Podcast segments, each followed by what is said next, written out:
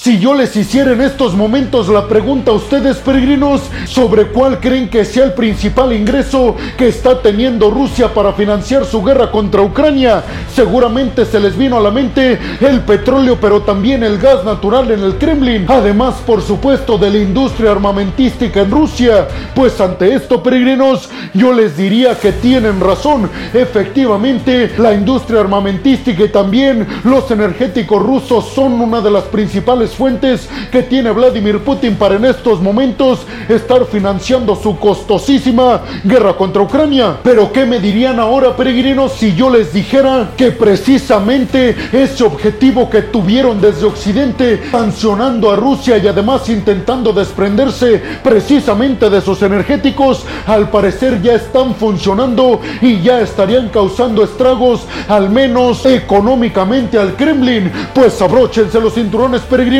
porque en el video del día de hoy precisamente vamos a iniciar con una noticia que les responderá todas sus dudas al respecto. Y es que esta noticia tiene que ver con que desde la Deutsche Welle, el medio alemán, aseguraron que Rusia, escuchen bien peregrinos, Rusia disminuyó sus exportaciones de gas natural licuado en un 45%, esto sin tomar en cuenta las exportaciones de gas natural a los países ex es decir, Kazajistán, Uzbekistán y por supuesto Ucrania, entre algunos otros, en esta estadística de que Rusia ha disminuido 45, es que escuchen bien peregrinos, 45% de sus exportaciones de gas natural. Estos países son el Reino Unido, Estados Unidos y por supuesto todos y cada uno de los países miembros del bloque de la Unión Europea. Pues precisamente peregrinos, la DW, que es la Deutsche Welle, el medio alemán también asegura que todo ese 45% que Rusia no está exportando de gas natural hacia los países occidentales está buscando desesperadamente cómo acomodarlos en otros países como por ejemplo China o inclusive la India. El problema dicen desde la Deutsche Welle es que la India y China no necesitan más de lo que ya están recibiendo. Sí, por supuesto que son un gran mercado por sus poblaciones que son gigantescas, pero aseguran desde la Deutsche Welle será muy difícil para Rusia venderles más gas natural a estos países que hasta estos momentos al parecer cumplen por completo con las necesidades de sus poblaciones en cuanto a gas natural se refiere. Y al mismo tiempo en este sentido aseguran desde la Deutsche Welle que Rusia entonces está buscando socios en África y también en América Latina, pero hay que recordar peregrinos que el gas ruso es tan barato precisamente porque no se transporta o no se exporta, mejor dicho, de forma licuada y se hace por oleoductos. Eso lo hace tan barato en el momento en el que China esté buscando socios en otros países que no puedan ser abastecidos por parte del Kremlin mediante gasoductos, pues obviamente el gas natural ruso será igual de costoso que el estadounidense o el de Qatar, que recordemos se exportan de manera licuada. El propio presidente de Gazprom, el gigante energético ruso, se pronunció al respecto de este tema y Alexei Miller, que es el nombre del director de Gazprom, aseguró que las exportaciones en el año 2022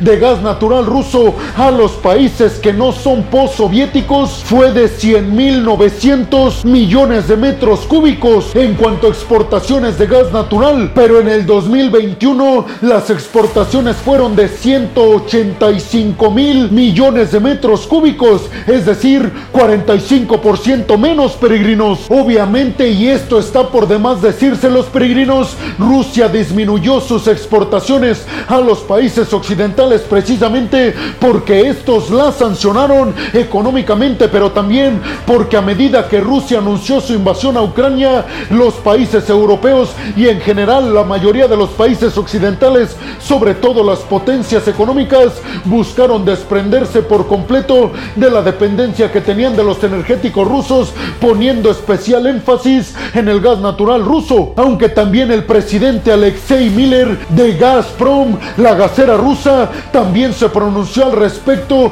de las pérdidas estas que ha tenido el Kremlin y aseguró que hoy en día ya Rusia no quiere reanudar las exportaciones a los países occidentales porque dicen la población que más va a consumir gas natural en los próximos años será la asiática Específicamente países como China o la India, y dijo, nos vamos a centrar en ese mercado y por eso vamos a construir un nuevo oleoducto que lleve gas natural a China por medio de Mongolia. Pero ustedes qué piensan, peregrinos? Déjenme su opinión en la zona de los comentarios. Bienvenidos a un nuevo video de geopolítica en el cual, como ustedes ya saben, les voy a platicar lo más importante que ha acontecido a niveles diplomáticos y geopolíticos alrededor de todo el mundo. Y vámonos rápidamente con la segunda noticia del día de hoy, peregrinos, y nos regresamos ahora al Indo-Pacífico, del cual ya hemos estado hablando muchísimo en los videos pasados. Y nuevamente nos vamos a la problemática que tienen la alianza conformada por Estados Unidos, Japón y Corea del Sur con respecto a Corea del Norte. Pero ahora parece que son buenas noticias para esta alianza y son malas noticias para Corea del Norte. Y es que Kim Jong-un anunció la destitución del número 2 en cuanto a la jerarquía se refiere en los temas militares en Corea del Norte, lo que aseguran desde Occidente podría estarse significando y podría estarnos comunicando a todo el mundo que en Corea del Norte y específicamente entre la relación de los militares y Kim Jong-un está prácticamente rota o que al menos hay muchas diferencias en el actuar de Kim Jong-un, sobre todo en el Partido del Trabajo en Corea del Norte. Desde medios occidentales están asegurando que Kim Jong-un tomó la decisión de destituir al que, repito, fue el segundo en cuanto a la jerarquía se refiere en la toma de decisiones militares, pues dicen desde Occidente que esta decisión pudo haberse dado porque la órbita militar en Corea del Norte no termina por apoyar toda la política militar que está ejerciendo Kim Jong-un en contra de la alianza conformada por Estados Unidos, Corea del Sur y Japón. Sin embargo, también tenemos que decir, peregrinos, para hacer todavía más importante esta noticia, además de ser el segundo en la jerarquía militar, también era el secretario del Comité del Partido para los Trabajadores, lo que repito, estaría significando dos cosas, una ruptura dentro del Partido del Trabajo en Corea del Norte entre los demás y Kim Jong-un y también un rompimiento en las relaciones entre Kim Jong-un y su ejército. Sin embargo, hay tres hipótesis más que manejan desde medios como Reuters de por qué Kim Jong-un tomó esta decisión de destituir a tan importante alto mando militar y diplomático en Corea del Norte. Desde Reuters están asegurando que una de sus principales hipótesis es que después de que se diera el conflicto por la intromisión de drones militares norcoreanos a espacio aéreo surcoreano, eso le molestó muchísimo a Kim Jong-un porque se puso sin duda en riesgo un enfrentamiento y un choque militar entre las dos Coreas, pero afirman al mismo tiempo desde Reuters que la destitución también pudo venir porque después de que se diera esta intromisión de drones militares norcoreanos a espacio aéreo surcoreanos, recordemos si esta noticia yo se las di a ustedes peregrinos, Corea del Sur envió drones militares a Corea del Norte y sobrevolaron inclusive bases militares norcoreanas, pues dicen desde Reuters, Kim Jong-un se habría puesto muy enfadado con este alto mando militar porque él fue el de no responder con fuego a estos drones militares que ya habían invadido el espacio aéreo de Corea del Norte. Y la última hipótesis que manejan medios como Reuters peregrinos es el hecho de que se corrió a este diplomático porque era uno de los encargados que había puesto Kim Jong-un al frente para controlar la pandemia por COVID-19 y que debido al fracaso rotundo que tuvo controlando la pandemia, pues precisamente vino la destitución. Pero ustedes qué piensan, peregrinos? ¿Creen que esto estaría marcando un rompimiento en las relaciones de Kim Jong-un, primero con diplomáticos del Partido del Trabajo y además con altos mandos militares? Eso por un lado, pero también me gustaría conocer su opinión, peregrinos, de cuál creen que fue la verdadera razón por la cual Kim Jong-un tomó la decisión de destituir a tan alto mando militar y diplomático, porque por su culpa drones militares norcoreanos cruzaron el espacio aéreo surcoreano o creen que fue porque no respondió efectivamente con fuego en contra de los drones surcoreanos que violentaron el espacio aéreo norcoreano o creen que fue por el manejo tan pésimo que tuvo de la pandemia por COVID-19. Déjenme su opinión en la zona de los comentarios. Y vámonos rápidamente con la tercera noticia del día de hoy, peregrinos, que viene desde Alemania y es que aseguraron desde el Bundestag, es decir, desde el Parlamento alemán, que la inflación ya cayó en Alemania Alemania 1,4 puntos y que cerró el año 2022 en 8,6% la inflación cuando estaba, recordemos peregrinos, casi al 10%. Además, el gobierno alemán encabezado por el canciller Olaf Scholz aseguró que de aquí en adelante vendrán puras noticias buenas para Alemania porque aseguraron lo más difícil ya pasó, que fue primeramente desprenderse de toda la influencia del gas natural ruso en su economía y por ende se llegó a esta inflación tan grande por los altos precios de los energéticos, pero también porque estaban comprando a muy alto costo gas natural licuado a otros países, dicen desde Alemania, de aquí en adelante, ya que tengamos todas las bases para recibir más gas natural licuado y ya sin el gas natural de Rusia, sin lugar a dudas, lograremos hacerle frente a la crisis económica y lograremos afianzarnos como una de las principales economías del mundo. Pero ustedes qué piensan, peregrinos? ¿Creen realmente que Alemania logre bajar todavía más la inflación o creen que es únicamente un golpe de buena suerte? Déjenme su opinión en la zona de los comentarios. Y vámonos rápidamente con la cuarta noticia del día de hoy, peregrinos, que viene desde el bloque de la OTAN y es que a través del secretario general del bloque militar, Jan Stotelmer, se anunció que habrá una reunión de altos mandos militares de cada uno de los países miembros al bloque de la OTAN para dialogar sobre tres principales asuntos que considera el bloque son los más importantes en este momento. Principalmente dijeron que van a abordar obviamente el tema de la ayuda económica y militar a Ucrania, pero también abordarán el tema de la misión que tiene el bloque de la OTAN en Irak, si se saca o cómo puede obtener mejores resultados para proteger al gobierno democrático. Además dijeron que van a hablar sobre el tema tan peligroso que representa para Europa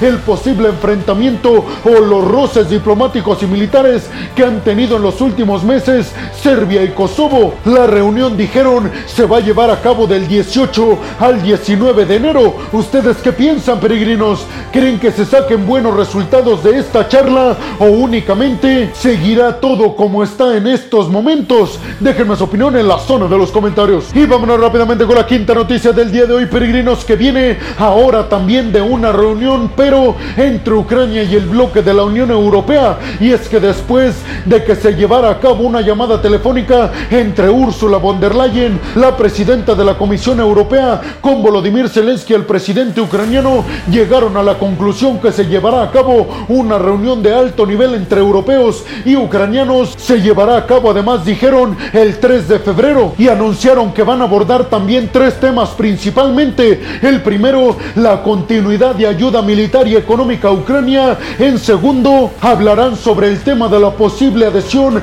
de Ucrania al bloque de la Unión Europea. Y por último, al parecer el más importante para Volodymyr Zelensky será decirles a los europeos que Ucrania no se va a sentar en la mesa de negociaciones con Rusia, partiendo de la posibilidad de que Ucrania le ceda territorios a Rusia. Al parecer en esta llamada Volodymyr Zelensky le dijo a Ursula von der Leyen que todo podría ser posible, menos que Ucrania le ceda territorios al Kremlin. ¿Ustedes qué piensan, peregrinos? Primeramente les preguntaría, ¿creen que Ucrania pertenezca pronto al bloque de la Unión Europea? ¿Creen que la ayuda continúe en el próximo año para Ucrania? Y sobre todo, ¿creen que Europa apoyará a Zelensky en esta postura de no negociar con Rusia el cederle territorios? Déjenme su opinión en la zona de los comentarios. Y vámonos rápidamente con la sexta y última noticia del día de hoy, peregrinos, si es que Alberto Fernández, el presidente argentino, se reunió con Lula da Silva, el nuevo presidente brasileño, y en esta reunión ambos aseguraron que Brasil volverá a estar en el ámbito geopolítico muy participativo y no tendrá el ámbito internacional muy olvidado ya como lo tenía Jair Bolsonaro. También aseguró Alberto Fernández que con la llegada de Lula da Silva, Brasil nuevamente tendrá un papel protagonista en el ámbito de las relaciones entre los países latinoamericanos y dijo, no tengo duda de que Lula da Silva hará todo este liderato basado en la libertad, en la democracia y sobre todo en el cuidado del medio ambiente ante una posible transición energética, dijo, se hará responsablemente desde Brasil. Por su parte, medios occidentales están interpretando esto como que Lula da Silva sí estaría apoyando la agenda internacional impulsada desde Occidente, lo que significaría apoyo para Occidente en contra de Rusia por el tema Ucrania Pero ustedes qué piensan, peregrinos? Déjenme su opinión en la zona de los comentarios. Y bueno, hemos llegado al final del video del día de hoy, peregrinos. Les quiero agradecer muchísimo el que hayan llegado hasta este punto del video. Además, les quiero recordar que me ayudarían muchísimo compartiendo este video en todas y cada una de sus redes sociales, dejándome su opinión en la zona de los comentarios y además regalándome un like. También les recuerdo, peregrinos, que si están escuchando esto desde Spotify, no se olviden de seguir al podcast. Si están viendo esto en Facebook o en Instagram, no se olviden de compartir el video, dejarme su opinión y su like. No se olviden de darle seguir a la página. Por último, les pediría, peregrinos, que si están escuchando y viendo esto desde YouTube, no se olviden de suscribirse al canal, de activar la campanita y sobre todo de compartir este video con el objetivo, peregrinos, de que me ayuden a llegar a muchas más personas y de que les lleguen las notificaciones a cada uno de ustedes cuando subo un video nuevo de geopolítica o de otras cuestiones a mi canal. Y como siempre lo hago al de cada video, peregrinos, les quiero agradecer muchísimo todo el apoyo constante que recibo por parte de todas y de todos ustedes. Créanme, peregrinos, sin su apoyo, hoy yo no podría estar haciendo lo que más me apasiona en el mundo, que es llevarles a ustedes el resumen geopolítico y diplomático alrededor del mundo. Así que muchas, pero muchas gracias, peregrinos. Sin más por el momento, nos vemos en el siguiente video de geopolítica. Hasta la próxima.